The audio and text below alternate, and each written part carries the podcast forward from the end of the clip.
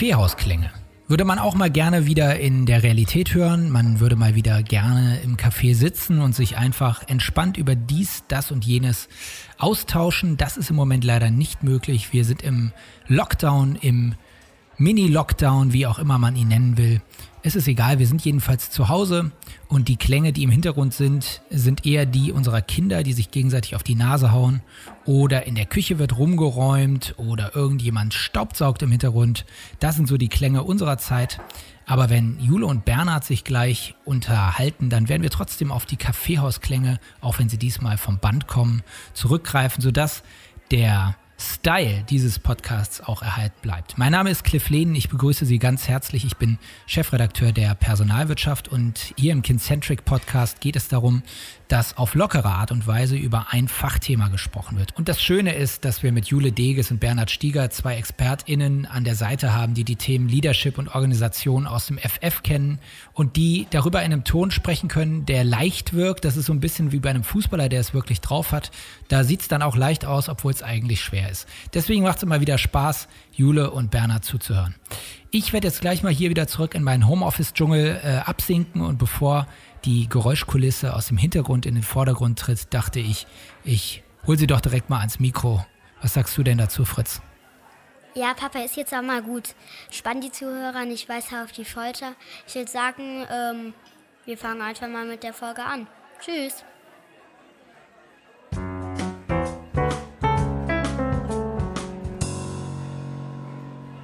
Hallo Jule, schön, dass wir wieder einen Kaffee trinken miteinander.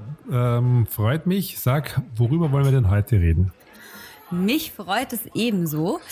Ähm, ich habe mir gedacht, wir haben es letzte Mal, letzte Woche haben wir oder in unserem letzten Coffee Talk haben wir über Performance Management gesprochen. Ich dachte mir, wir schließen uns mal der Masse an und diskutieren den Klassiker heutzutage. Zweite Pandemiewelle, wie geht's jetzt weiter? also das ist mir ein bisschen zu weit. Das muss schon ein bisschen spezifizieren, bitte. Ja, okay, das habe ich mir gedacht. Gut, äh, spezifizieren. ähm, Performance Management ist ein sehr spezifisches Thema. Ne? Wir haben, mit, wir haben eigentlich schon mit einem sehr spezifischen Thema gestartet. Äh, wir können das ein bisschen ausweiten. Lass uns das mal ein bisschen ausweiten und vielleicht ein bisschen auf eine generellere Frage eingehen, die auch viele Hörer tatsächlich hatten. Wir haben ja auf äh, LinkedIn zum Beispiel gefragt, ähm, was Hörer für ein Thema interessiert. Mm, und da war einmal das Thema ganz oben auf der ersten Stelle, wie und was ist denn jetzt wirklich anders? Wir stehen am Ende des Jahres 2020. Wir blicken ins Jahr 2021. Was hat sich denn jetzt wirklich nachhaltig verändert in der Arbeitswelt? wenn das mal nicht ein Thema ist. Naja, aus meiner Sicht ist ja die, die Corona-Krise ein, ein positiver Treiber für, für viele Veränderungen in Organisationen. Ähm, gerade hin zu einer, zu einer mehr größeren Digitalisierung und auch zu einer Kulturveränderung, dass eigentlich jetzt äh, mehr eine Explore Kultur entsteht äh, und weg von einer klassischen Exploit-Kultur. das sehe ich sehr positiv. Ähm, und das wollen ja viele Unternehmen auch, nämlich weil sie einfach sagen, wir brauchen einen anderen Rahmen und andere, eine andere Unternehmenskultur und, das, äh, und auch ein anderes New Way of Working. Und die Krise hat da jetzt Dinge beschleunigt, die einfach bei vielen schon geschlummert oder begonnen wurden. Aber jetzt ging es plötzlich für sehr viele sehr viel leichter und sehr viel schneller. Und ich glaube, das ist ein gutes Momentum daraus. Ne? Ja gut, aber dann ist doch vielleicht genau das die Frage. Also wie können wir die Learnings äh, aus 2020, ja, also diese positiven Veränderungen in Kultur zum Beispiel, generell alle positiven Veränderungen, die die letzten Monate mit sich gebracht haben und die die Arbeitswelt verändert haben, wie können wir diese Learnings mitnehmen ähm, und nicht in 2021 wieder in alte Verhaltensmuster fallen? Ja, wir haben alle Duhigg gelesen, wir wissen, wie gelerntes äh, automatisiertes Verhalten uns steuert. Das heißt, wie können wir ganz bewusst ähm, jetzt lernen, ähm, diese positiven Veränderungen zu implementieren. Aber das ist ja genau der Punkt, Jule, ne? weil, weil im Prinzip Veränderung äh, passiert, ja, immer. Ja? Aber letztendlich, wenn ich es jetzt einfach nur passieren lasse und nicht genau weiß, warum ich es tue und auch nicht bewusst mache, ja, dann wird es nicht bleiben. Dann wird es nicht stabil sein und dann ist die Gefahr, dass man wieder zurückfällt, wahnsinnig groß. Ne? Und de, der, der Hebel ist ja da jetzt auch ein, ein der die, die Möglichkeit, das durchaus agiler auch im Change Management zu, zu, äh, zu begreifen und probieren, nämlich durch ein aktives Ausprobieren, durch ein Experimentieren, durch ein Lernen aus der Anwendung, durch ein Reflektieren ja, und daraus einfach dann wieder Schlussfolgerungen ziehen und den nächsten Schritt zu machen. Ne? Weil im Grunde ja, ist es ja so, dass dieses New Work, New Work sich ja in erster Linie über eine neue Haltung ausdrückt. Über eine neue Haltung und ein anderes Mindset bei den mhm. Führungskräften, aber auch bei den Mitarbeitern. Ne? Und das ist das, was ich gestalten und aktiv gestalten möchte. Führung, das ist gut. Lass uns mal beim Thema Führung bleiben. Das finde ich spannend. Ähm, kommt, mir, kommt mir in den Kopf, globales Mitarbeiterengagement ist ja zum Beispiel in 2020 gestiegen. Ja, warum? Ähm, weil dieses äh, in Anführungsstrichen unerwartete externe Event ja, uns so ein bisschen aus dem Schlaf geweckt hat. Ähm, und wir sehen es ja auch bei Kunden, Unternehmen und Führungskräfte plötzlich dazu gezwungen hat, ähm, Mitarbeiterführung ganz, ähm, ganz bewusst zu überdenken. Ähm, Beispiel, Vergleich unserer Benchmark-Daten 2019, 2020. In Ende 2020 haben gerade mal äh, bisschen knapp über der Hälfte der Mitarbeiter in Deutschland gesagt, dass ihre Führungskraft mit ihnen regelmäßig im Dialog steht. Ähm, ähnlich viele, ich glaube ähm, knapp knapp 50 Prozent, dass ihre Führungskraft sie motiviert. Zwischen März und August 2020 haben 80 bis 90 Prozent der Mitarbeiter gesagt, dass Führungskräfte sich gut um ihre Bedürfnisse kümmern und dass auch vor allem ähm, Senior Leadership die Situation im Unternehmen gut managt. Und aus diesen Daten denke ich mir, gut, ähm, es hat sich was bewegt, es hat sich was getan. Führungskräfte gehen viel bewusster an die Mitarbeiterführung ran.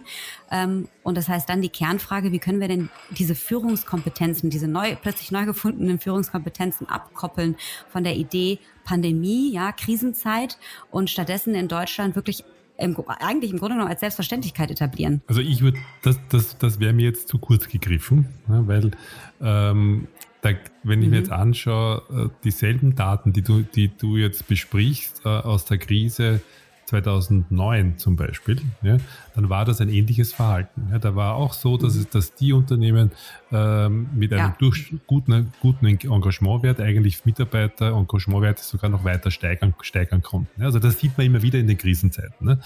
Ähm, die, deswegen kommt zurück auf das, was ich vorher gemeint habe und das, das meine ich sehr ernst. Also wenn es nicht um eine bewusste Gestalten dieser neuen Haltung und dieses New Way of Workings geht, wird es nicht, wird's nicht stabil nach oben gehen und stabil bleiben. Ne? Das ist das ist so die Gegenseite ja. dazu, aber du hast ja. schon recht. Ne? Nee, bin ich absolut bei dir. Ja gut, dann Stichwort bewusste Gestaltung.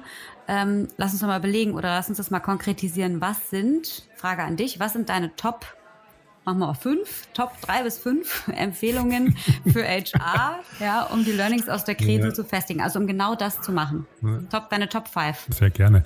Also ich würde da wieder zu unserer Studie, Studie zurückgehen, einfach mal schauen, was dort äh, die Unternehmen noch sagen ja, und das einfach so in, äh, als die Highlights einfach auch, auch jetzt da kurz beschreiben. Aktiv Rückmeldungen einbauen, Lernschleifen einbauen, Feedback ermöglichen. Also dieses ganze Reflektieren, äh, Retrospektiven einführen und das mit Mitarbeitern und Führungskräften machen, super super wichtiger Ansatz. Das andere ist, dass Führungskräfte eigentlich eher allein sind. Und das, was die suchen, ist einen Austausch untereinander. Und das ist auch, das können jetzt Peer Group Coachings sein oder, oder auch Austauschrunden, aber dass Führungskräfte eine Plattform haben, wo sie Erfahrungen unter Gleichen austauschen können. Ne. Ähm, dann wäre nächster Punkt wäre, dass diese Veränderungen, im, was die neue Haltung angeht und New Way of Working, geht nur mit dem Top-Management von oben, dass die das unterstützen. Ich sehe das sehr oft, dass die zu wenig an Bord sind, also die einfach einbeziehen wäre super wichtig. Äh, und dann geht es auch um die richtigen Werkzeuge und Tools. Das ist ähm, etwas, mhm. wo ich sagen würde, äh, auch jetzt neue Instrumente, auch technische Technologien einfach ausprobieren und damit Erfahrung sammeln, äh, weil das hilft ja auch mhm. in der Richtung. Mhm. Bevor du jetzt mit dem fünften Punkt kommst, ich habe noch einen Punkt, fällt mir gerade ein. Mitarbeitersegmente verstehen. Ja, ganz wichtig. Mitarbeitersegmente verstehen. Unterschiedliche Mitarbeiter haben unterschiedliche Bedürfnisse. Das sehen wir in allen unseren äh, Mitarbeiterbefragungen. Ja, junge Mitarbeiter haben andere Bedürfnisse als ähm, ältere Generationen. Mitarbeiter, die jung und frisch im Unternehmen sind, haben vielleicht andere Erwartungen als Mitarbeiter, die schon lange im Unternehmen sind. Das heißt, diese Mitarbeitersegmente verstehen gerade in Zeiten des Homeoffice ähm, weg von wir gehen zurück ins Büro hin zu individuelle Unterschiede wertschätzen, verstehen und entsprechend Policies umsetzen, die diese Unterschiede wertschätzen und auch vor allem ermöglichen, ja, individuelle ähm, Bedürfnisse ermöglichen den Mitarbeitern. Ähm, das ist noch ein, noch ein zusätzlicher Punkt. Das wäre genau meiner gewesen. Ich hätte es ein bisschen anders formuliert, nämlich einfach in, in, in, in, Mitarbeitersegmenten denken ja, und differenziert vorgehen ja, und nicht alle über den Kamm scheren. Ja. Das ist genau das, was du sagst, absolut. Ja. Nicht alle über einen Kamm scheren, das gefällt mir. Ja, das ist doch ein gutes Zitat. Also, ich weiß, mir steckt das so ein bisschen im Kopf fest, wenn wir über Führung sprechen. Oder ich meine, drei dieser fünf Punkte sind führungsbezogen. Mm, und ich muss da so ein bisschen, ich habe da so ein bisschen reflektiert neulich und tatsächlich meine eigenen ähm, Aussagen hinterfragt. Ich hätte vor zwei Monaten noch gesagt, die Erwartungen an Führungskräfte haben sich jetzt durch die vergangenen Monate, durch die Pandemie grundlegend verändert. Inzwischen ähm, würde ich sagen, und im, ich sehe das aus Kundenperspektive, ja, wo diverse Kompetenzmodelle angepasst, aber dann doch wieder nicht angepasst werden. Ähm, und ich sehe das tatsächlich auch an meiner eigenen persönlichen Erwartung, ja. Die Erwartung war schon immer da. Wir kennen den Einfluss von Führung auf Mitarbeiter Wellbeing. Wir kennen vor allem, ja, noch viel wichtiger den Einfluss von schlechter Führung auf psychische Gesundheit.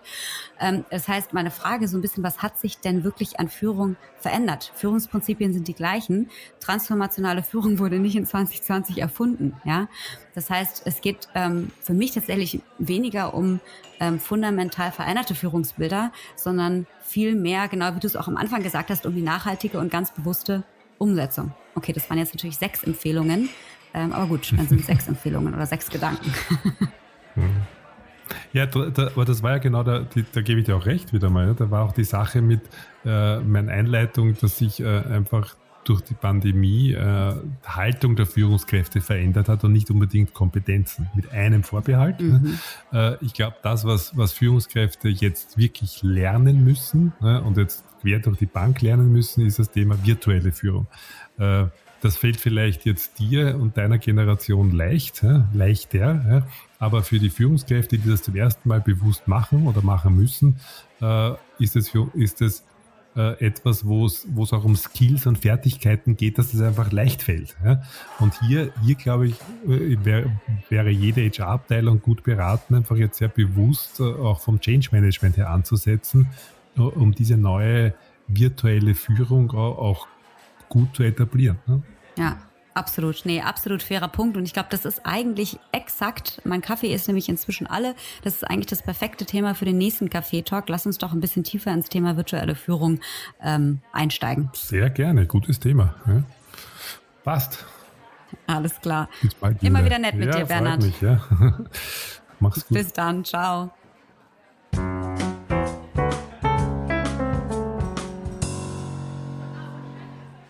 Kaffee trinken ist eine schöne Sache. Mit Jule und Bernhard wird es immer noch doppelt schön, weil man noch was dabei lernt. Ich danke euch für diesen wieder mal gelungenen Impuls, ihr beiden, und freue mich schon auf die nächste Folge. Vielleicht noch einen kleinen Tipp für unsere Hörerinnen und Hörer. Ähm, wenn Bernhard und Jule hier einfach so en passant irgendwelche Werke erwähnen, die sie gelesen haben oder Webseiten, die sie kennen oder Informationen, die sie haben, ähm, all das werdet ihr ab sofort in den Shownotes finden, sprich in den kleinen Informationen, die äh, zu dieser Podcast-Folge in eurer Podcast-App zu finden sind. Schaut da einfach rein, wir stellen die Links ein und verknüpfen euch somit auch mit den Infos, die Jule und Bernhard mal ebenso auf der Pfanne haben wir alle aber vielleicht nicht. Und äh, Charles Duick, den äh, Jule ja auch erwähnt, der hat ja gesagt, dass die Willenskraft sowas ist wie ein Muskel, den man über den Tag erschöpft. So wie man auch seinen Armmuskel oder seine Beinmuskeln erschöpft, wenn man ähm, Sport macht. Und der einem dann einfach irgendwann am Ende des Tages sagt, Mensch, Junge, jetzt reicht's. Ich hoffe, ganz so weit sind Sie, seid ihr mit diesem Podcast noch nicht. Ich hoffe, es hat euch gefallen, so wie mir. Und wir alle äh, hören uns dann gemeinsam wieder zur nächsten Folge. Die wird noch vor Weihnachten veröffentlicht. Und bis dahin sagen wir eine schöne Adventszeit und alles Gute. Wiederhören. Ciao.